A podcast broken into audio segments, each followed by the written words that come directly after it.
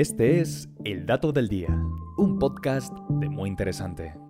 Y hoy nos preguntamos, ¿por qué los bebés lloran en los aviones?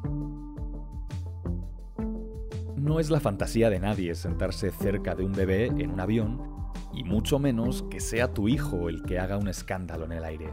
Pero a todos nos ha pasado alguna vez. Los pequeños se asustan en el aterrizaje o en el despegue porque se les tapan los oídos y sus sollozos se convierten en un desconsolado llanto que invade toda la cabina.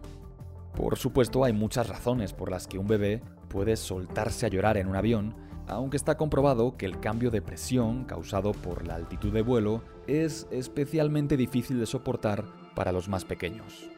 Esto sucede porque existe una diferencia anatómica fundamental entre su oído y el de los adultos. Los bebés no tienen una buena ecualización de la presión en el oído medio, pues su trompa de eustaquio no está tan desarrollada como en los adultos y no les funciona tan bien. Esta trompa de eustaquio es un canal que conecta el oído medio a la garganta y la parte posterior de la cavidad nasal.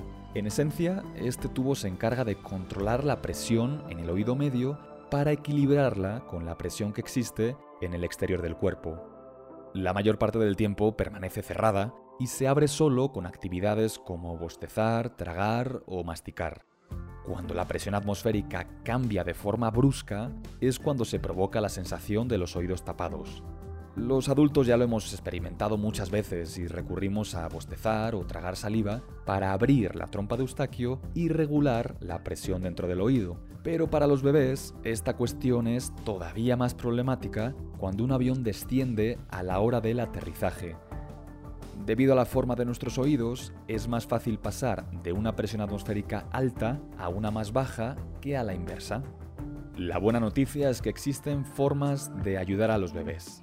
Una de ellas es la maniobra de Valsalva, que consiste en exhalar aire con la nariz y la boca cerradas.